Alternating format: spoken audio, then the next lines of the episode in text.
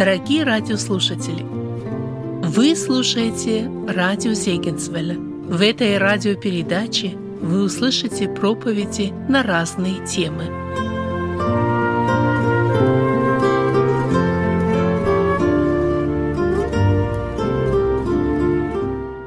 Тема нашего сегодняшнего вечера – гарантирует ли Бог жизнь без страданий и смысл страданий в жизни? В вашей программе они значатся наоборот, но я немножко их переставил, потому что так, наверное, будет нам сегодня удобнее порассуждать. Гарантирует ли Бог жизнь без страданий и смысл страданий в жизни человека? Давайте прочитаем место Писания, второе послание Коринфянам, 4 глава, 17 и 18 стихи. 4 глава 2 послания Коринфянам, 17 и 18 стихи. Ибо кратковременное легкое страдание наше производит в безмерном преизбытке вечную славу, когда мы смотрим не на видимое, но на невидимое, ибо видимое временно, а невидимое вечно. Можно было бы читать и другие места Писания, но я считаю, что это место Писания сегодня, оно более других открывает сущность того вопроса, который стоит перед нами. У русского мыслителя Бердяева есть такие слова. Больница, тюрьма и кладбище – вот три учреждения, которые господствуют в жизни. Больница, тюрьма и кладбище – вот три учреждения, которые господствуют в жизни. Я думаю, что мы сегодня не можем с этим не согласиться. Это как раз три учреждения, которые сегодня действительно господствуют. Если даже в каком-то городе их не так много, они все равно, как мы говорим, держат власть в своих руках. И это, наверное, как раз печаль, которая сегодня огорчает многих людей, которые сегодня живут, рассуждая об этом, и лишены тогда радости жизни, потому что видят всегда перед собой, может быть, стены с колючей проволокой, может быть, слышат твой сирены скорой помощи, катафалки и так далее. И это все омрачает жизнь человека. Но, дорогие мои друзья, я думаю, что и в этой тьме есть проблески, которые Бог дает увидеть всякому, кто приходит к Нему, кто раскрывает свое сердце для Него и кто называет Его своим Спасителем и своим Богом. И действительно, то, о чем сказал Бердяев, это правда. Это правда, хотя и горькая, дорогие друзья. Мы с вами говорили, что одна из главных и одна из самых, наверное, первых проблем человечества – это грех, который сегодня поработил всех людей. И это действительно так. Вторая не менее важная проблема – это именно страдания людей. Страдания отдельно каждого человека, страдания может быть целых народов, страдания может быть семьи, может быть отдельно какой-то части людей, но в любом случае страдания – это одна из проблем, которая сегодня господствует и царствует на этой земле. Но я хотел бы сказать, дорогие друзья, мы должны сегодня себе ясно понять, что эти две вещи, грех и страдания, они неразделимы одна от другой. Мы сегодня должны понять одно, что грех породил страдания людей. Мы сегодня должны понять одно. Когда, ми, э, когда грех вошел в мир, тогда появились больницы. Когда грех вошел в наш мир, тогда появились тюрьмы. Когда грех вошел в этот мир, тогда появилось кладбище. Когда Бог творил Едем, там было все прекрасно. И мы должны понимать и знать, что при творении Едемского сада Бог не закладывал там фундамента ни для больниц, ни для тюрьмы, и не было там отведенного места для кладбища. Так говорит Библия, дорогие друзья. И поэтому мы сегодня должны понимать, когда вошел грех в этот мир, тогда пришло с грехом все. Тогда стали строить больницы, тюрьмы и кладбища. С грехом все это пришло в мир, дорогие друзья. Мы не можем сегодня осуждать людей, которые в этой земной жизни прикладывают все свое старание, чтобы избавиться от страданий. Это естественное явление, дорогие друзья. Это все на своем месте. Если бы мы сегодня спросили здесь любого человека, ты с удовольствием страдаешь, ты хотел бы страдать? Я не думаю, что сегодня были бы такие, которые могли бы сказать, что действительно я с удовольствием хотел бы страдать. Почему это так? Потому что это противоестественное явление и противоестественное состояние. Бог того не творил, и Бог того не хотел, дорогие друзья. И поэтому люди сегодня страдающие тяжело и очень долго, они готовы все отдать за то, чтобы лишить себя этих страданий, чтобы в жизни их, наконец, взошло солнце, и дни их были счастливыми. Люди отдают иногда все свое состояние. Люди отдают все свои средства, накопленные за долгие годы, и, может быть, очень тяжелым трудом. Они все это отдают. Они продают свое имение и все, что у них есть. И отдают это все, чтобы поправить свое здоровье, чтобы избавиться от страданий или избавить от страданий своих детей. Это все нормально, дорогие друзья. Нам Библия говорит, приводит один пример. Во времена жизни Иисуса Христа была одна женщина, и написано, она очень тяжело страдала. Она страдала долгие годы. Написано, что она обращалась ко всем врачам. Она издержала на них все, что имела. И написано, что врачи не помогли ей. И даже более того, ее состояние стало хуже, чем было. Она была в полном разочаровании. И однажды, когда она услышала, что идет Иисус, она сказала в сердце своем, «Если только я прикоснусь к Нему, я буду тогда здорова». Она получила по вере своей, Господь исцелил ее. Но, дорогие друзья, речь наша сегодня о том, что во все времена от грехопадения человека люди стали страдать. Страдания и скорби стали неизменными спутниками каждого человека на этой земле. Так говорит Библия, и то подтверждает сегодня наша с вами жизнь. И сегодня таких людей, страдающих в этой жизни, очень и очень много. К нам иногда подходят и спрашивают нас, говоря, ну хорошо, я неверующий, я не верю Богу, я не молюсь Ему, я не служу Ему, я объясняю как-то еще свои страдания, болезни, но почему вы, верующие, тоже болеете? Почему Бог не исцелит вас, и вы страдаете? Дорогие друзья, сегодня как раз тема нашего разговора об этом. Писание нам говорит, что многие приходили к Иисусу, и Иисус многим помогал. Но мы добавляем, но не всем. Иисус многих исцелял, но не всех исцелял. Иисус некоторых воскрешал мертвых, но не всех воскресил, кто умер во времена Иисуса Христа. Может быть, сегодня вы скажете, ну что, Иисус тогда был лицеприятен. Кто ему нравился, он его исцелял, кого он полюбил, он того воскресил, а мимо другого проходил и ничего не делал ему. Это неверное суждение, дорогие друзья, и мы не можем думать так. Может быть, сегодня люди, не имеющие страданий в своей жизни, хотят видеть у себя особое благословение. И мы иногда это слышим. Если человек страдает, значит он согрешил.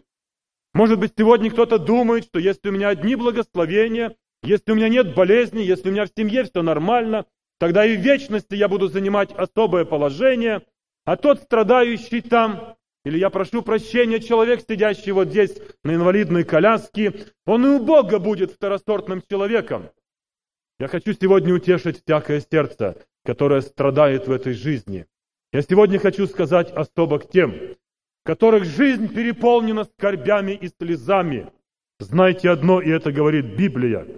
У Бога нет разности, разницы. Бог любит всех, и Богу нужны все и на небе получат все награду, и не болеющие в этой жизни, и страдающие в этой жизни, жизнь которых полна скорбей, слез и переживаний. Бог даст им награду, и они возрадуются на небе. И поэтому Бог да благословит вас и да утешит ваши сердца, что Бог не делит на первый сорт и не второй, те, которые страдают, и те, которые не страдают. Апостол Павел в послании к евреям он говорит о мужах, о героях веры. И в первой половине своего рассказа он приводит тех героев, которые силою Божьей были исцелены, которые верой своей побеждали укращали зверей. Это были действительно герои веры. И апостол Павел говорит, что они на небесах займут достойное место. Но продолжая рассказ о героях веры, он вдруг говорит, но многие из них, они не получили простимого. Многие из них не исцелились, многие из них не были избавлены от страданий, они были перепиливаемы пилами, они были съедены зверями, они были сжигаемы на кострах, они страдали всю свою жизнь. И что апостол Павел говорит? Он говорит, что и они достигли небесной славы, и Бог принял их, и они тоже стоят в числе героев веры. Дорогой мой друг, страдающий сегодня, но оставшийся верным Богу, ты можешь быть в числе героев, если верность твою сохранишь. Так говорит нам Священное Писание. Библия говорит, что Богу дороги все. И те, кто по вере получил исцеление, и те, кто не получил исцеление, кто, может быть, смиренно перед Богом нес эти испытания, страдания, болезни и оставался верен Богу. В чем же дело, дорогие друзья? Дело как раз все в том, я отвечаю на вопрос, первый вопрос нашей сегодняшней беседы на основании Библии. Библия говорит, Бог не гарантирует человеку жизни без страданий. Бог не гарантирует человеку жизни без страданий. Мы читаем в Писании, многими скорбями надлежит войти вам в Царство Небесное. Это совершенно противоположное слово. Многими скорбями надлежит вам войти в Царствие Небесное. Дорогие друзья, мы сегодня должны понять и дать отчет себе, что Господь Иисус не пришел для того, чтобы устроить мою земную жизнь. Господь не пришел, чтобы тебе устроить твою земную жизнь, чтобы зло не касалось тебя, чтобы ты не болел, чтобы желания твоего сердца были исполнены и чтобы ты не страдал. Иисус не для этого пришел. В его плане было совершенно другое намерение. У него было другое желание, и мы с вами об этом говорили в наши прошлые вечера. Господь не пришел, дорогие друзья, чтобы нашу внешнюю оболочку, мое и твое тело, устроить здесь в этой жизни. Слово Божье говорит, Он пришел душу спасти от ада и от вечной погибели. Он пришел, чтобы мы с вами имели жизнь и жизнь с избытком. Это главная ценность перед Богом в очах Его.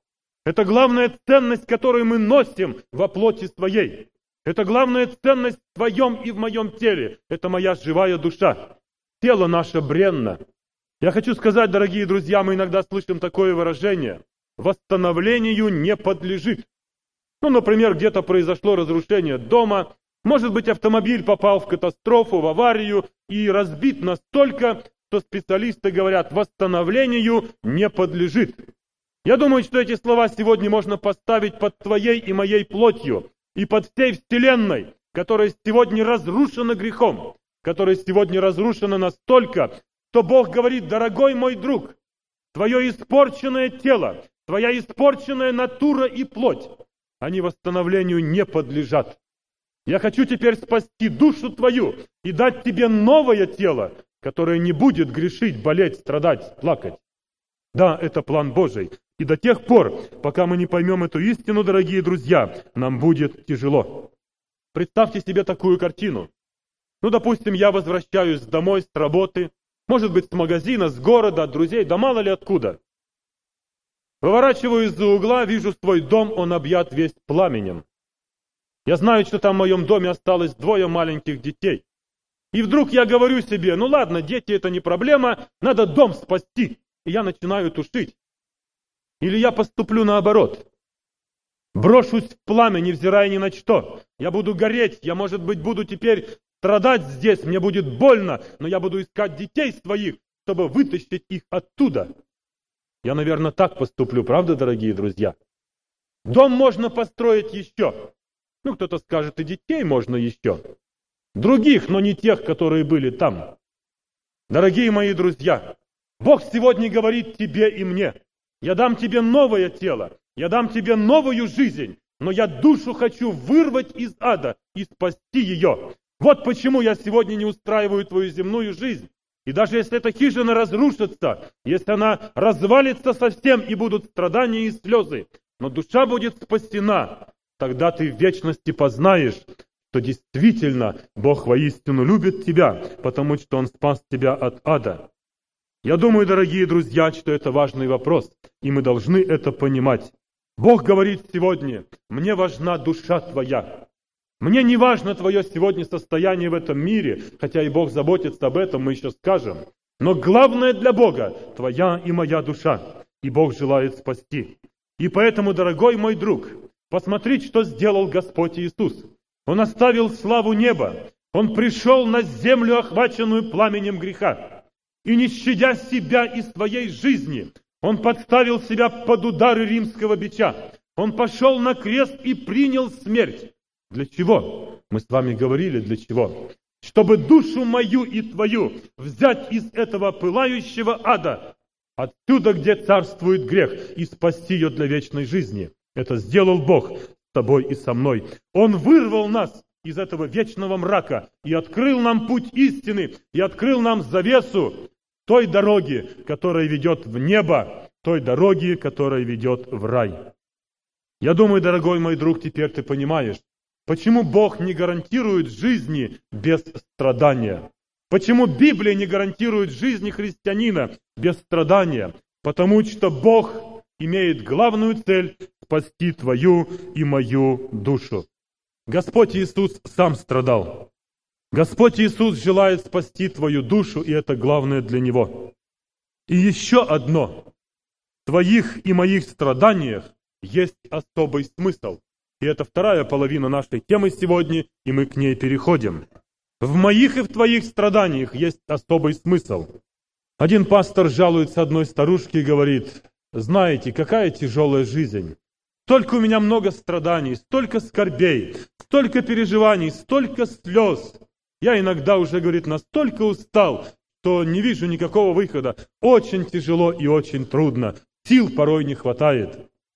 Старушка послушала его и говорит, когда пастор наш попадает под пресс, тогда церковь пользуется выжатым маслом.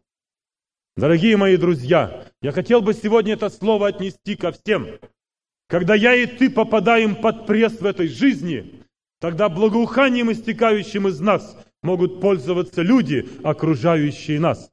Конечно, это в том случае, когда я в общении с Богом. Люди, не знающие Бога, люди, не знающие цели и смысла жизни, попадая под пресс ее, они источают совершенно другие запахи, от которых убегают люди. Но человек, знающий Бога, человек, знающий цель и смысл своей жизни, попадая под пресс ее, действительно происходит то, о чем сказала эта старушка. Тогда вот это благовоние, это масло, это благоприятное благоухание распространяется и на других. Какая это истина, дорогие друзья, и мы не должны того забывать. Мы должны сегодня помнить и понимать, что лучшие произведения в этой жизни написаны через страдания. Лучшие песни написаны через страдания. Лучшие стихи написаны в страданиях. Я привожу вам признание одного поэта. Гёте как-то сказал, «Я никогда еще не испытывал страдания, которое не притворилось бы в стихи». Я никогда еще не испытывал страдания, которое не притворилось бы в стихи. То есть из каждого страдания, каждый раз, когда он был под прессом жизни, тогда изливалось это масло. Он писал особые стихи. Лучшие картины, дорогие друзья, написаны теми, кто выстрадал в жизни то или другое. Мы должны это понимать. Лучшие люди в этой жизни – это те, которые прошли горнило страданий и горнило испытаний, потому что они могут понимать, они могут сострадать, и это действительно так.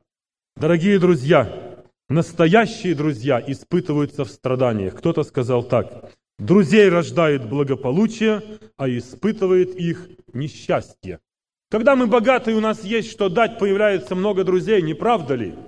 И это действительно, друзей рождает богатство и благополучие. Но испытывает наших друзей несчастье. Когда мы остаемся одни и все теряем, тогда к нам приходит только истинный друг, настоящий друг. Одного дедушку спросили, «Милый дедушка, почему ты такой мягкий, почему ты такой добрый?» Он посмотрел и говорит, «Дорогой мой, мягкий, мягкий я, потому что меня много мяли в жизни». И это правда, дорогие друзья. Это делают страдания. Это Бог из твоей и моей жизни, ведя нас иногда под пресс, выжимает это благоухание, чтобы мы ими пользовались и другие.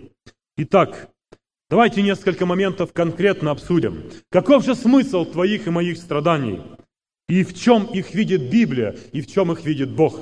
Первое, на что мне хотелось обратить внимание. Бог желает добровольной любви от каждого человека.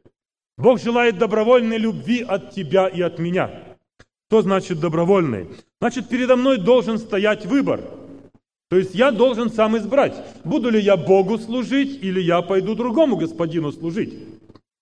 Если выбор, значит я могу избрать то или другое.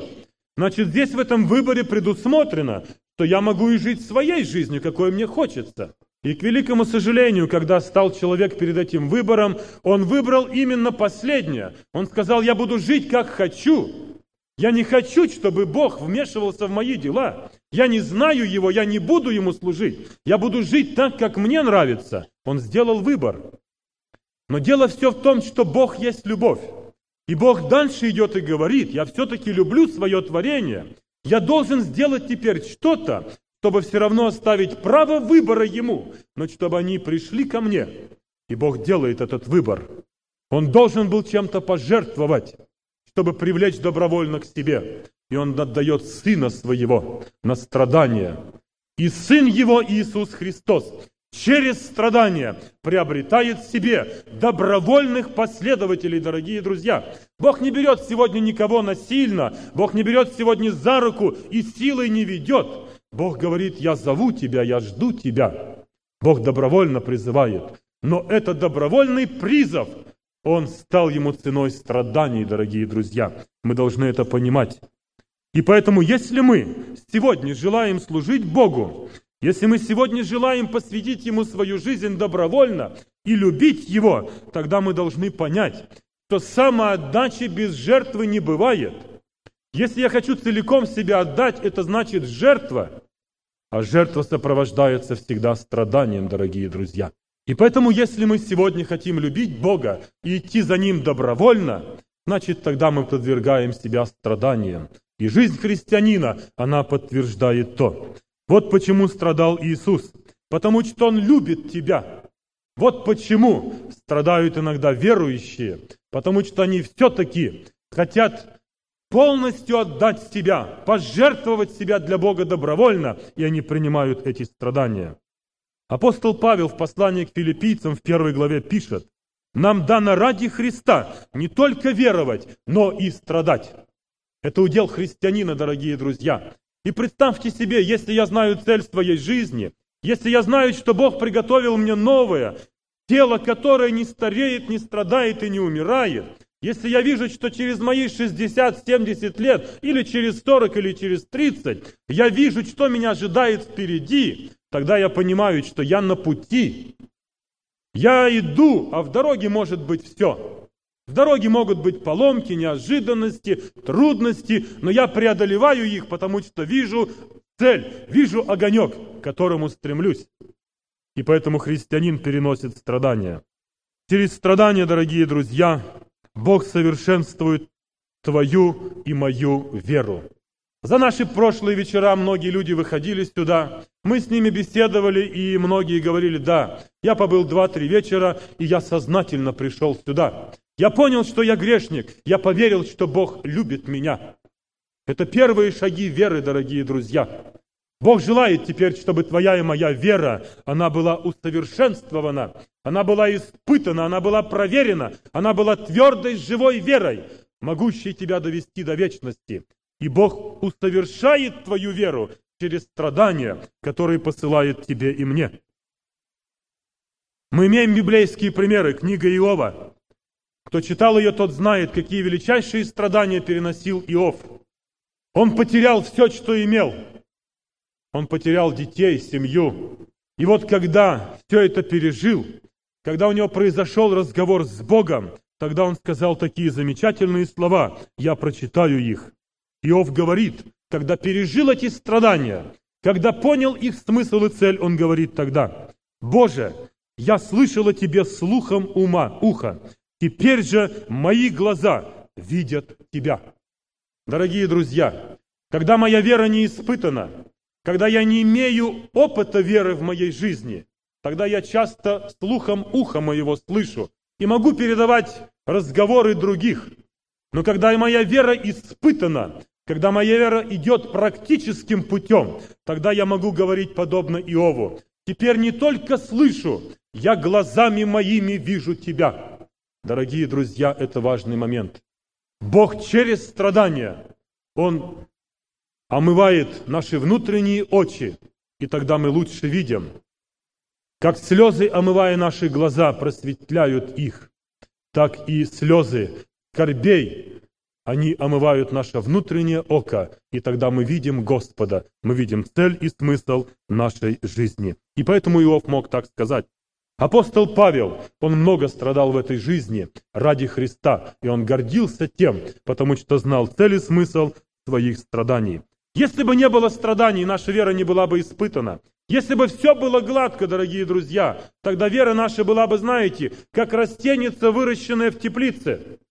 Но Бог желает, чтобы твоя вера в этой жизни подвергалась ветрам, бурям и скорбям, чтобы она утверждалась и становилась твердой, могущей тебя потом перенести через смерть, когда ты будешь входить в жизнь вечную. Это делает вера, которая имеет опыт в этой жизни, и этого желает от тебя Бог. Итак, второе. Через страдания Бог желает усовершить, утвердить твою и мою веру. И поэтому не будем чуждаться страданий, зная, что Бог имеет далеко идущую цель впереди, и не будем убегать от того. Через страдания Бог приготовляет нас к вечности, дорогие друзья. Мы живые камни, так говорит Слово Божие. Церковь – это не храм. И те прекрасные православные храмы, мы не можем их называть церковь, это храм. По словам Евангелия, церковь – это живые люди, это живой организм. И знаете, когда каменщик кладет какое-то здание, тогда он обтесывает эти камни и подгоняет один к другому, чтобы здание было красиво, чтобы все это было монолитно. Бог, устрояя живую церковь из нас с вами живых душ, берет эти камни, такие угловатые, такие нехорошие, грязные необтесанные, и ему нужно вложить в это живое строение. И Бог обтесывает нас. Бог проходит по нашей жизни своим резцом. Он подгоняет нас, чтобы мы по своему характеру, по своему внутреннему состоянию пригодились бы к этому духовному строению. Дорогие друзья, всякая обрезка, и всякая шлифовка, и всякая подгонка, она всегда сопровождается болью. Это страдание твоей и моей жизни. Ну, хотя бы наше с вами себелюбие. А кто свободен от него, дорогие друзья?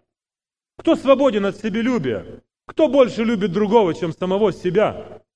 Мы все не свободны от того, правда? Один больше, один меньше. Но Бог говорит, я не могу тебя такого принять. Я тебя прошу, чтобы ты другого любил больше, чем себя. Я тогда тебя вложу в свое строение. Ты тогда сможешь войти в небо. Но если ты себя любишь больше, чем других, я не могу с тобой ничего иметь. Так говорит Бог. А как нам избавиться от себелюбия? И Бог ведет нас путем страдания, показывает нам, шлифует нас и обрубает то, что не нужно. Кто-то сказал так.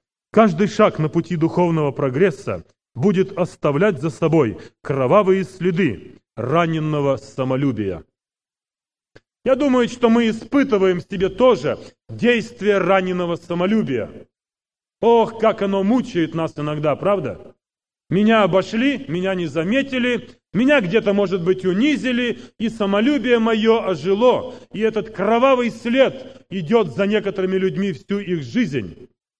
Бог не может пользоваться такими. Бог желает освободить нас. Он приготовляет нас к вечности, дорогие друзья. И через страдания Бог желает нас избавить от этого. Бог не может сегодня пользоваться самолюбивым человеком. Бог желает, чтобы сегодня к Нему пришли те, которые заняты не самим собой, а заняты другими, которые любят других. Представьте себе на одну минутку общество самолюбивых людей. И других там нет никого. Там только самолюбивые люди. Вы хотели бы быть в этом обществе? А я бы не хотел. Да и никто из нас не хотел бы, правда? Один известный скрипач заказал скрипку себе у одного очень хорошего мастера.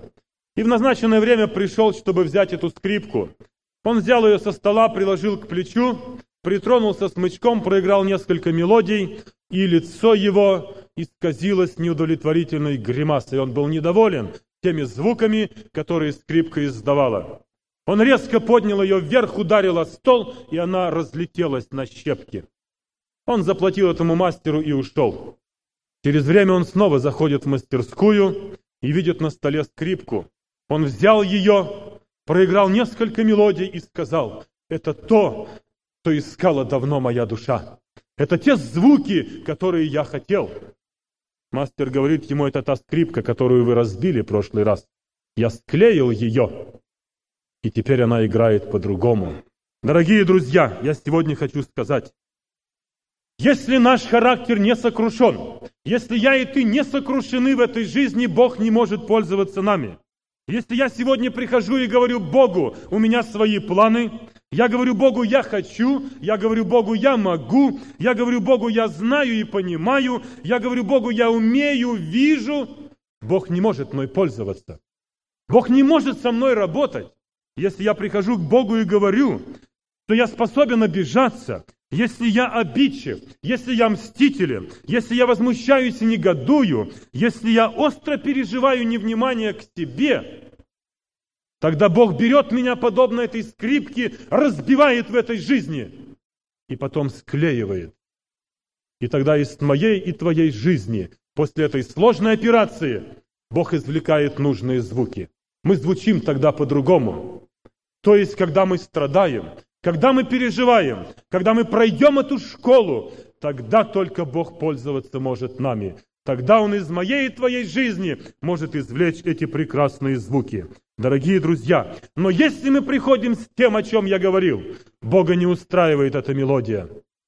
Бога не устраивают эти звуки твоей и моей жизни, и поэтому Он работает с нами. Я мягок, говорит дедушка, потому что меня много мяли. Дорогой мой друг, если действительно ты желаешь преобразиться и быть похожим на Господа, тогда не смущайся, не плачь. Не жалуйся, что Бог иногда проходит рестом в твоей жизни по тебе, делает больно. Знай, что Он готовит тебя для лучшей жизни, Он готовит тебя для вечности. Бог желает наполнить твое и мое сердце божеством своим, любовью своей. Но как Он может наполнить, если оно содержит там что-то другое? Прежде чем Бог наполнит собой тебя и меня, Он должен опустошить мое сердце, правда? И Бог это делает через страдания. Когда встряхивает меня, тогда сердце мое становится пустым, тогда Бог наполняет меня самим собою. Мы не хотим быть раздражительными в жизни. Нам иногда подходят люди и говорят, ну знаете, я раздражительный, я не сдержанный, я хотел бы быть терпеливым. Однажды один молодой человек пришел к пастору и говорит, пастор, Пожалуйста, помолись за меня, чтобы Бог дал мне терпение. У меня его нет совсем нисколько. Пастор говорит, хорошо, давай будем молиться вместе, и пастор молится. Господи Боже, я прошу Тебя, сегодня этому молодому человеку пошли скорбь с утра, пошли ему скорбь в обед, и вечером дай ему много скорбей. Юноша толкает его и говорит, пастор, я прошу тебя, чтобы ты помолился, чтобы Бог дал мне терпение. Пастор говорит, я о том и молюсь. Ты не можешь иначе получить терпение, если у тебя не будет в жизни скорбей, ты не научишься терпению. А мы иногда этого не понимаем. Нам иногда хотелось бы. Я попросил у Бога терпения, и Бог принес мне на золотой чаше терпения и вложил в мое сердце. А так не бывает. И поэтому через страдания, дорогие друзья, Бог воспитывает нас и дает нам терпение и смирение, когда мы просим то. Я хотел бы сказать, дорогие друзья, что в своей жизни вы встретите людей, которые скажут, и они пасутся там у нас на выходе. Мы это знаем. Когда люди, которые покаются здесь, помолятся, они их там встречают и говорят, ну что, получил? И думаешь, тебе там правду говорили? Я хотел бы сказать таким людям, если они где-нибудь здесь есть. В Деянии апостолов прочитайте одно место когда люди противились Богу и совращали людей с истинного пути, там есть одно место о страшном наказании. Не будем этого делать сегодня. Поэтому, дорогие друзья, вы встретите людей, которые придут вам и скажут, что вам сказали, что христианин может страдать в этой жизни? Да это же ложь. Бог не хочет, чтобы люди болели. Болезни от сатаны, болезни не от Бога. Не верьте этим людям. Они просто не могут вас исцелить, и все. Давайте порассуждаем, действительно ли это так. Мы все прекрасно знаем притчу о виноградной лозе, где Спаситель привел ее в взаимоотношениях людей и Бога, учеников и учителя, детей Божиих и Бога, и он говорит, «Отец мой виноградарь» и так далее и тому подобное. И там есть такое слово. Ту лозу, которая приносит много плода, виноградарь что делает? Он очищает ее и обрезает ее. Для чего? чтобы еще больше принесла плода. Но когда происходит обрезка, тогда больно. Мы видим, как наши лозы плачут, когда мы режем виноград, правда? Когда Бог очищает жизнь христианина, чтобы он еще больше принес плода, Бог обрезает что-то. И тогда у меня здесь один вопрос. Что сказал Иисус?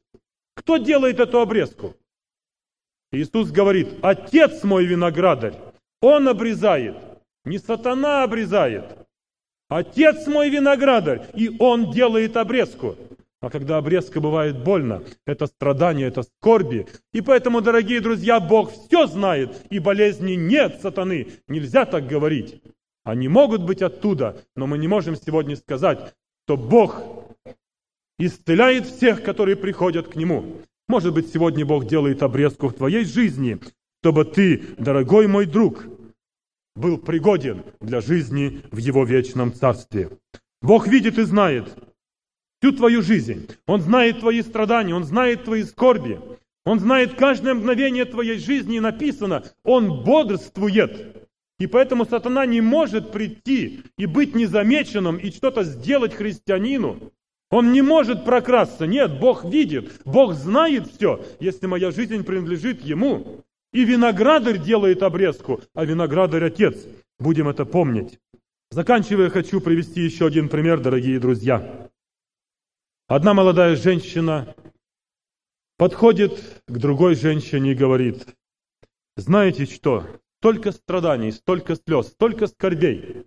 И теперь еще одно. Бог взял моих двоих детей сразу. У меня нет больше сил. Зачем меня Бог создал? Скажите мне, пожалуйста. И эта тетушка, убеленная сединой, искренняя и верная христианка, она говорит ей, дорогая моя, Бог тебя еще до конца не создал. Бог создает тебя еще, и поэтому ведет тебя таким путем. Не будем говорить сегодня, для чего Бог создал меня. Бог создает меня и тебя для вечной жизни. Мы на пути еще. Дорогие друзья, когда ребенок находится в чреве матери, он готовится к земной жизни. Когда мы с вами находимся на земле, в этой земной жизни, мы готовимся для вечности, и Бог готовит нас мы должны это понимать, мы должны это знать. И чтобы подготовиться, Бог сегодня говорит, ты должен иметь веру, ты должен иметь надежду, и ты должен быть исполнен любовью. Вера, дорогие друзья, утверждается через страдания. Надежда не постыжает, она приходит от опытности, а опытность производит страдания в твоей и моей жизни. Мы должны это понимать. И если какое-то звено мы вырвем из этой цепочки, Бог не сможет с нами работать. А Бог желает тебя и меня приготовить. Но Он не бросает тебя на произвол. Он говорит, я помогу тебе. Я дам тебе силы перенести страдания. Ты только посмотри, ты должен увидеть цель и смысл твоих страданий. Для чего я это хочу? И тогда все встанет на свое место.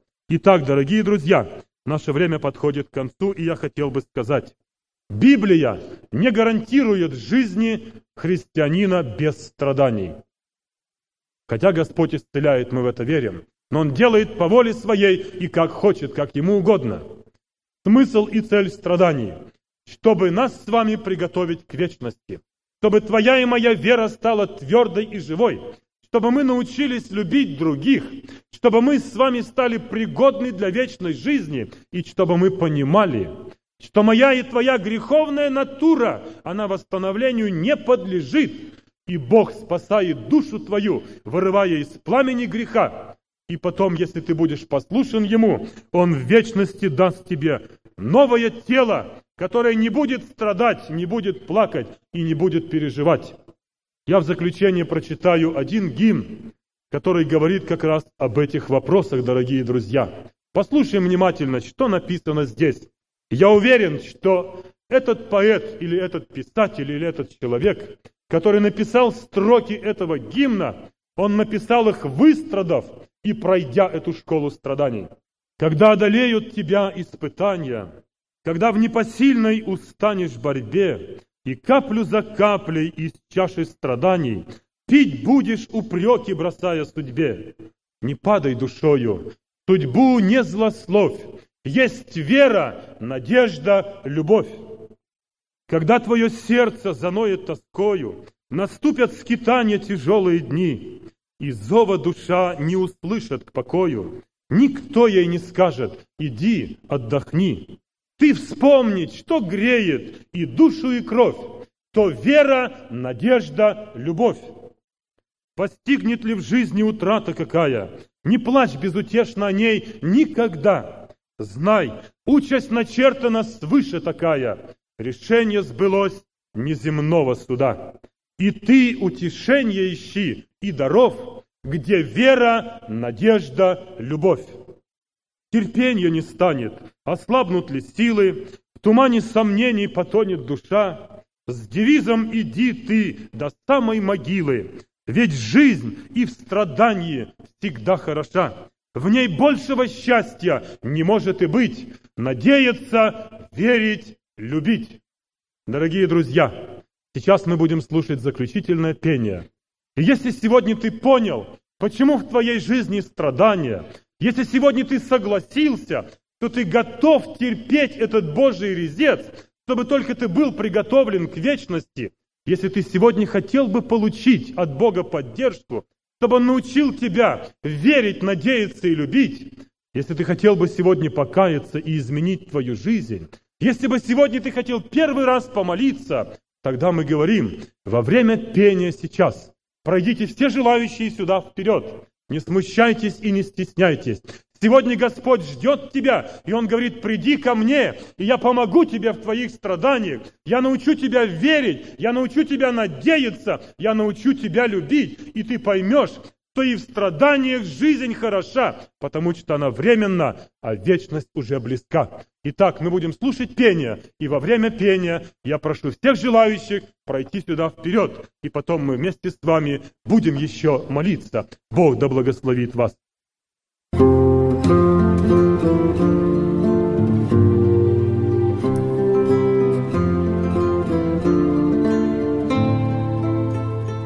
Вы слушали радио Сейкинсвеля «Волна благословения», город Детмалт, Германия.